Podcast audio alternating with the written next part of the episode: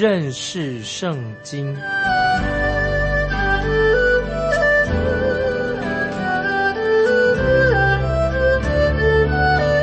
认识上帝的话，把上帝的话带到全世界。本节目是由认识圣经机构和环球广播电台联合制作，欢迎收听。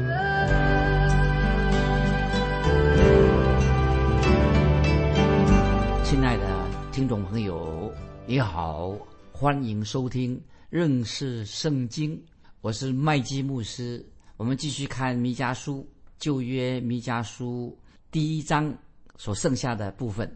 弥迦书第一章是叙述关于先知他内心的哀伤痛苦，先知弥迦为以色列百姓所犯的罪，以及因为他们犯罪所带来的严重的后果，深深的哀痛，很难过。先知弥迦他不只是一个只是领领工资的一个传道人而已，他不是单单领工资，弥迦先知也是真正。蒙神呼召的一位先知，弥迦先知和耶利米先知与何西亚先知，他们三个人都一样，他们的心非常的柔软，柔软的很。我们都以为所有的旧约先知都会像先知以利亚一样，和以西结一样，他们一定会很冷静，他们很刚强的，刚强不动感情的。其实。这种看法不错误了。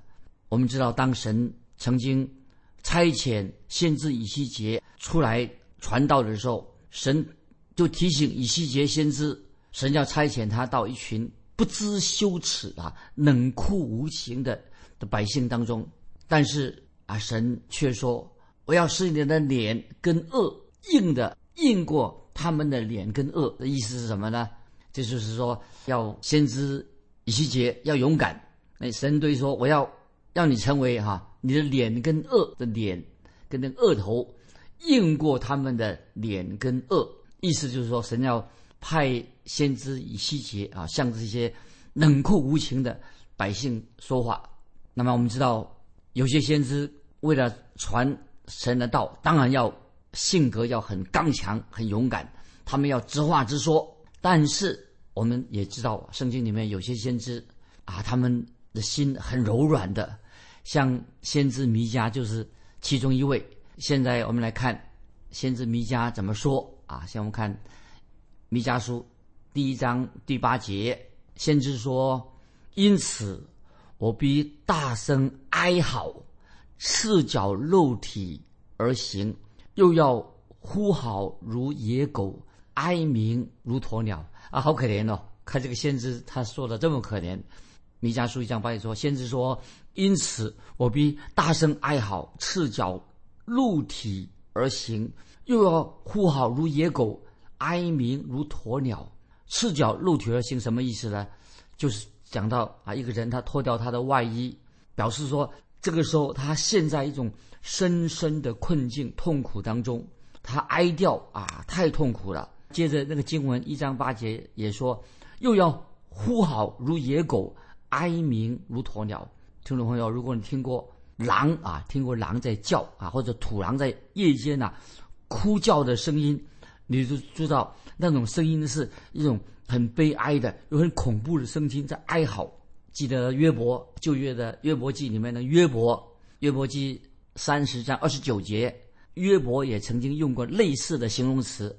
约伯记三十章二十九节，约伯怎么形容呢？他说：“我与野狗。”为弟兄与鸵鸟为同伴，这是约伯他形容他的心情。我与野狗为弟兄，与鸵鸟为同伴。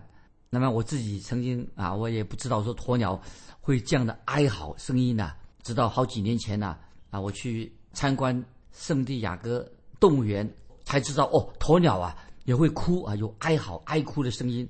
当我啊在那个园子啊这个动物园里面呢，到处闲逛的时候，哎，听到怎么有个。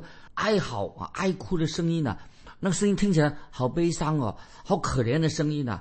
我本来以为说动物是被那个捕兽的夹子把它夹住了，所以它发出这个哀嚎的声音，或者动物园里有动物受伤的，所以它在惨叫啊，悲痛在叫。当我继续往前逛的时候啊，就碰到一个啊动物园里面的人呢，我就问他说：“哎，什么动物发出那种这么难听啊哀嚎的声音呢？”他说：“是鸵鸟啊，鸵鸟啊在叫。”我以为他跟我开玩笑。过了没多久，那么我们就转那个弯，果然。就看到在这个鸵鸟区里面呢，那些鸵鸟啊站在那里啊，东张西望。我不知道鸵鸟为什么要发出这个哀嚎、哀哭的声音，但是它们确实所发出的声音就是哀嚎的声音，听起来很悲惨。先知弥迦就说他会像鸵鸟那样的哀鸣啊，表示先知弥迦他很痛苦，他会像鸵鸟一样那样悲伤，发出哀嚎的声音。当先知弥迦传达信息。给他当时的百姓的时候啊，他的信息啊，他所传讲的信息啊，会影响他自己的心情。就像先知耶利米，他传达神的信息的时候啊，他自己感觉到内心的很难过啊。我们知道耶利米也是爱哭的先知，那这是另外一个一个例子。神要特别用这种人心肠比较软的人呐，来传达神很严厉的信息。那么，如果神要传达很严厉的信息的时候，他也会。使用一些心肠柔软的人啊来传达，为什么原因呢？因为神在审判他百姓的时候，神要审判他的百姓之前，他希望啊，神也希望他们能够感受到啊，神的感受是什么？那神叫先知传信息，也让这些先知们他有知道神自己的感受是什么，所以神才会差遣哭泣啊、哀哭的先知耶利米去传讲神的信息，然后。再差遣这个哭泣的先知弥迦，他现在差遣弥迦这个哭泣的先知弥迦啊，去传传神的信息。当百姓听到弥迦所传的信息的时候，听见他哀叹哭泣，先知在哀叹哭泣的时候，就知道神对他们这些百姓所犯的罪会感到怎样的痛心。神很痛心，看见他自己的百姓犯罪。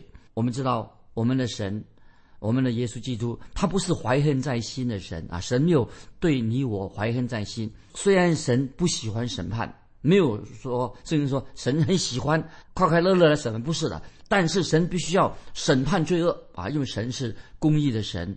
所以听众朋友，如果你现在愿意反复思想的时候，你就知道神不容许他的受造物在啊，就是我们这些人啊，受造被神所造的人。犯了罪之后，没有受到神的惩罚，因为神一定要惩罚罪。如果神没有惩罚犯罪，那神就没有行公义。神就没如果这些受造的人啊没有行公义，没有施行公义，神他必然会。神是公义的神，神一定如果神不公义了，他就不能做神了。所以我们的神是公义的神。所以当然，听众朋友，当人犯罪作恶的时候。神必定会施行审判，听众朋友很明白，神要执行审判，但是有时神等待片刻。但是我们知道，神的审判一定会到来，没有人能够拦阻神公义的审判，这是我们要清楚明白的。我们继续看弥迦书一章九节，因为撒玛利亚的伤痕无法医治，延及犹大和耶路撒冷我民的城门啊，这是很严重的。这里说到，因为撒玛利亚的伤痕无法医治。说到撒玛利亚啊，这北国这个国家已经超越了啊神的极限，神的一条极限超越了，他们超越了这条线，回头已经不能回头了。虽然我不知道这条界限，这种神的界限放在哪里，但是我知道一定有一条界限在，不能超越这条线。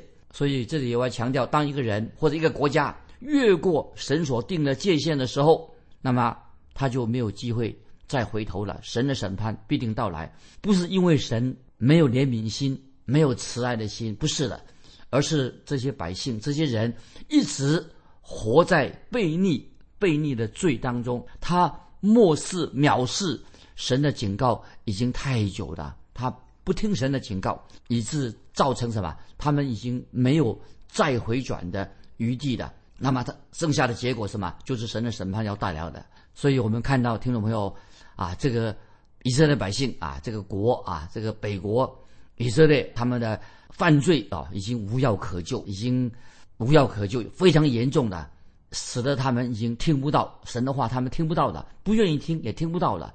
所以，听众朋友，我自己也很忧心，因为我不知道是不是今天也有人教会有些教会有些人已经越过了神的一个界限，但是我也知道很多人今天很多人也不愿意、不肯听神对他说话的声音，也不愿意、不愿意听神的声音。感谢神，我们也知道，我们也感谢神。听众朋友，你愿意听神的声音？很多人仍然愿意听神的声音，愿意信靠神，但是有时我会想说。他们到底接受神的话、认识神的话到底有多深呢？所以，听众朋友，你认识认识圣经有多深呢？当你听到神的话的时候，你有顺服神的话，就是顺服神的话吗？要不要顺服？不光是听到神的话，也要顺服神的话。你有顺服神的话吗？我知道今天仍然有一些人，虽然听到神的话，但是他一直还活在罪恶当中，硬心不肯悔改。但是嘴巴口口声声说：“哎呀，我爱神，啊还在表面上啊，以为他啊，我是基督徒啊，和爱神啊，说一些说爱神的话。但是会不会很危险呢？这些人是不是已经越过了啊神所定的一个界限，已经没有回头、没有转还的一个余地了？只有等待神的审判啊！我们继续看弥迦书一章九节，一章九节下半说：因为撒玛利亚的伤痕。”无法医治，延及犹大和耶路撒冷，我民的城门啊，所以这很严重了。所以亚述的军队，希拿基利将军带领亚述大军，已经从北方下来的，要横扫，要攻破北国以色列。不但攻破北国以色列，也一路的往南前进。那么最后要兵临到耶路撒冷的城墙，非常严重了。这个时候，西西家王他是害怕，哎呦，这些亚述军会也要攻进耶路撒冷的。但是神吩咐先知以赛亚啊，去对啊西西家王说，敌人不会攻不进耶路撒冷的门，进不了耶路撒冷。但是神要借着这件事情警告警告南国犹大，北国已经亡了，南国应该受到。警告，所以犹大国有一阵子还留意听先知的警告，但是后来却没有把这个警告北国的所受的教训放在心里面，又回头再去拜偶像，继续犯罪，拒绝悔改，这样总有一天啊，审判就会临到啊南国，就像临到北国以色列一样，这是啊要特别啊我们听众朋友要了解的。接下来啊，我们再看到。我们看弥迦书的时候啊，有十个不同的地名，这每一个地名，这些地名的这些城市啊，受到撒玛利亚和耶路撒冷的影响。这是撒玛撒玛利亚没有好的见证，耶路撒冷也没有好的见证啊。这些地名，这十个不同的地名啊，地图有时候这个这个地名在地图上找不到名字，不知道是在哪里。那么这个名单是从北国，从北方撒玛利亚。开始啊，这这个名称是从北国撒玛利亚这个城市开始，在南下啊，从北到南啊，到北是撒玛利亚做代表，南是耶路撒冷做代表，一直到啊这些地方可能是甚至在撒鲁耶路撒冷城外的这些地区，这些地名都是有意义的啊，所以我们知道这些文字上啊，就是啊很奇妙啊，有很多的意义啊，这是文字上的一些奇妙的表达的方式。那我们现在看弥迦书一章十节，弥迦书一章十节说：“不要在加特报告这事，总不要哭泣。我在博雅佛拉滚于灰尘之中。”这些经文什么意思啊？弥迦书一章十节：“不要在加特报告这事，总不要哭泣。我在摩亚弗拉滚于尘埃之中。”这里说：“不要在加特报告这事。”加特是指什么呢？加特是哭泣的意思，哭泣的城的意思。那神已经说得很清楚，不要在哭泣，不要在哭泣的城中哭泣。这个城啊，不要在哭泣的、已经流泪的城当中啊，再继续流泪了。加特这个城呢，是属于本来属于菲利斯人的，菲利斯人啊，是常常是以色列的世仇。神现在说，不要让他们知道审判快要临到他们的意思是说，不要让他们知道。审判快要临到他们了。那么下面那句话说：“我在摩亚佛拉滚于尘埃之中，什么意思呢？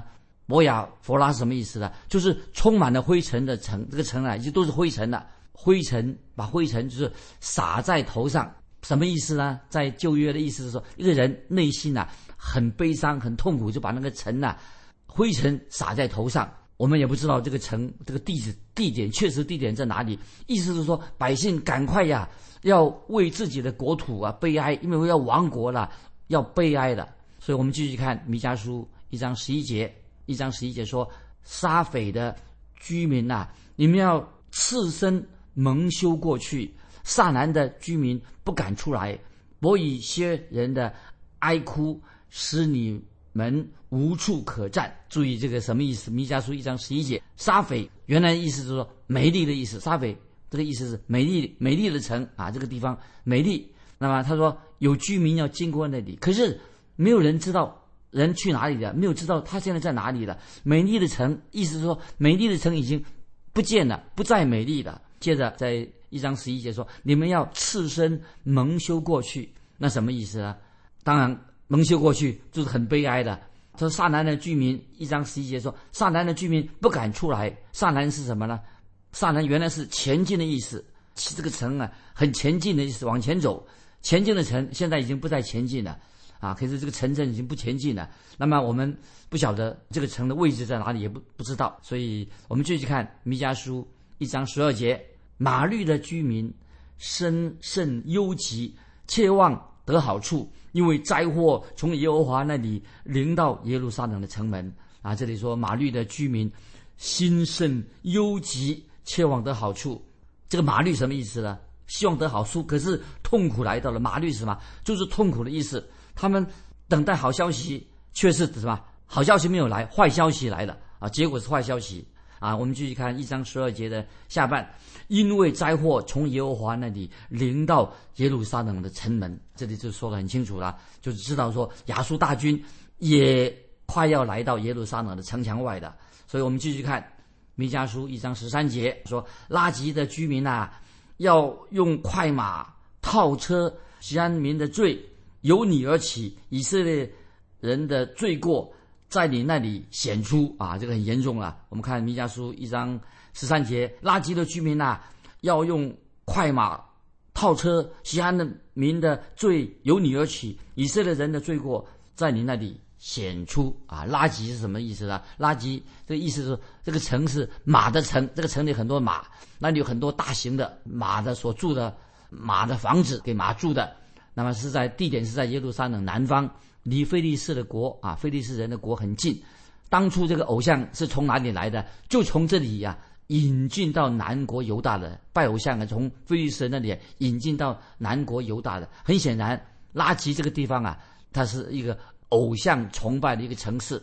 结果他们就连接了以色列国和犹大国，都是变成一个什么拜偶像的国家，落入连接的以色列跟犹大国，成为拜拜偶像引进来的。我们继续看一章十三节的下半，他说要用快马套车。那么这里又提到马啊，提到这个马。那么说这里当然马很多，养马的地方，这些马做什么呢？不是用来敬拜啊耶和华真神，去拜太阳神。我们知道希腊人呐，他们希腊人的偶像是什么？就拜那个太阳神，用太阳当做神来拜。那么他们就会把他们的那个阿波罗神的描述说，他骑着驾着马车飞跃。天空的神啊，这个阿亚波罗神啊，那么所以这个先知啊就责备，透过先知弥迦就责备拉吉这个地方，因为拉吉是引进了关于拜偶像的事情，所以使南国犹大也成为什么一个拜偶像的一个国家了。我们继续看弥迦书一章十四节，一章十四节，犹大呀，你要将礼物送给摩利色加特雅各西的。众族必用诡诈待以色列诸王啊！我们注意，弥迦书一章十四节，那什么意思？他说犹大，你要将礼物送给摩利色加特、雅各西的众族，必用诡诈待以色列诸王。摩利色加特是什么呢？是记得吧听众朋友想起来了吗？啊，先知弥迦的老家，先知是先知弥迦的老家，也是南国犹大的一个大臣，大臣啊。这里雅各席的众族必用诡诈待以色列诸王。雅各席啊，雅各席的众族，雅各席什么意思？雅各席是说说谎的城，这个城啊专说谎的，说谎的城的意思。说谎的城跟其他的城一样，其他城也是说谎，因为名副其实的城里面的人都是在撒谎啊，不讲诚实话。住在里面的居民就是最喜欢什么？就是撒谎啊。接着也说里面雅各席啊，雅各席这个经文希伯来文什么意思呢？雅各席的原文是。冬天的溪流，冬天的溪流啊，这里另外一个意思是什么？也是撒谎的意思，也是撒谎的意思。以色列在冬天的时候，我们知道以色列在冬天的季节里面，一定是哈又湿又冷的季节里面。冬天的时候啊，这个这河里面的河流啊，水流得很急；但是在干旱的时候啊，干旱需要雨水的时候啊，它却没有水啊，就没有水。夏天干旱的时候啊，变成一个小小的溪流；冬天的水又很多。可是我们知道，在沙漠当中啊，突然间会下好雨、下大雨，一下会使那个水呀流得很急，跟那个河流一样流得很急。现在，所以听众朋友你就知道为什么雅各席是叫做冬天的溪流，就是说专门撒谎。雅各席这个城啊，就是专门里面的人啊，专门撒谎、撒谎的城，因为他们承诺啊，南国本来说要我要啊帮助北国。啊都是嘴巴说说啊，或者有的人说啊，我要帮助你忙啊，帮人忙，其实你都是空话。承诺要帮助北国，也是说说而已。所以雅各西的众族必用诡诈待以色列诸王，就是他们彼此啊，南国北国根本就没有诚信啊。那个南国也不会帮助北国。我们继续看弥迦书一章十五节，弥迦书一章十五节，玛丽莎的居民呐，我必使那夺取你的。来到你这里，以色列的尊贵人必到亚杜兰。然后把经文再念一遍，《弥迦书》一章十五节说：“玛丽莎的居民呐，我必使那夺取你的来到你这里。”很恐怖啊！来到你这里，以色列尊贵人的尊贵人必到亚杜兰。这节经文，听众朋友，你会联想到什么呢？就马上会联想到以色列的帮助者快要来了。以色列的帮助是谁呢？当然是神啊！所以这句话让人想到说啊，以色列的帮助者是不是有人来要来快要来到了啊？以色列百姓的帮助者，这个国啊，有谁来帮助他呢？可是这一次的帮助啊，却没有来到。以前也许啊，神会帮助他们，但是这一次帮助却等了很久，却没有来到。只是联想到什么呢？是一个联想，联想到。为什么呢？以色列的荣耀，当说到以色列荣耀的时候，就会让人联想到，啊，是指什么？以色列荣耀是指大卫支派啊，大卫支派的后裔啊，大卫支派的后裔。听众朋友，你会想到什么呢？就是预表耶稣基督啊，预表耶稣基督是大卫支派的后裔。主耶稣基督他的属性，那么主耶稣的属性是什么？他的神性是什么？就是讲说他是真理，他是信实的啊，所以主耶稣自己他是。他自己是真理，他也是信实的。神主耶稣基督必要拯救他自己的百姓，但是神自己一定不会从一个撒谎的城来到，他不会来自一个撒谎的城。所以这里告诉我们，比喻什么意思呢？就是先知弥迦的时代，就说到什么，以色列百姓已经被蒙骗了，被骗得很惨。啊，因为以色列百姓本身他们自己在撒谎啊，所以他们又被欺骗了，被骗得很惨。所以当亚述大军从北方南下要侵略他们的时候啊，那么就没有人帮助他们的，被欺骗的。所以这个时候，先知弥迦就呼吁以色列百姓，他们要流泪悲伤啊。我们继续看弥迦书一章十六节：犹大呀，要为你所喜爱的女儿剪除你的。头发使头光秃，要大大的光秃，如同秃鹰，因为他们都被掳去离开你。所以我们知道亚述人侵入北国以色列的时候啊，他们把年轻人掳去当俘虏了。因此，先知弥迦就呼吁百姓，赶快，我们要为这个事情悲伤。那么要使头发剪去头发光秃秃的，表示啊，他这个时候他们痛苦悲伤的不得了。虽然在摩西律法那个时候啊，旧约律法不准男人剃胡子。可是现在全国北国以色列都犯罪了，所以先知弥迦说要用这种方式头发剃掉，表明他们现在哀伤的不得了。那么我们知道，以赛亚先知和弥迦先知是同一个时代的先知，谈到这种习俗，所以在以赛亚书十五章第二节啊，以赛亚书十五章二节说，他们上八亿，又往底本到高处去哭泣，摩雅人因尼坡和米底巴哀嚎，个人头上光秃，胡须剃尽。那么这些经文是什么呢？听众朋友，以赛亚书十五章第二节跟弥迦书一章六节什么意思呢？当然就是表示内心的痛苦、悲伤、哭泣的意思。他们孩子儿女呀，都失去了或者是死亡了，因为为什么呢？审判已经领导了啊！今天我们就分享弥迦书这段的经文啊，听众朋友。啊，我也问听众朋友一个问题：审判，你认为神的审判是在将来呢？幕后的审判在将来？今天一个人犯罪的时候，审判会不会也会临到今天现在的人？听众朋友，欢迎你回答这样的一个问题：你有这样的经历？审判，神的审判到底是什么时候来到？啊，来信，欢迎来信，来信可以寄到环球电台，认识圣经。麦基牧师收：“愿神祝福你，我们下次再见。”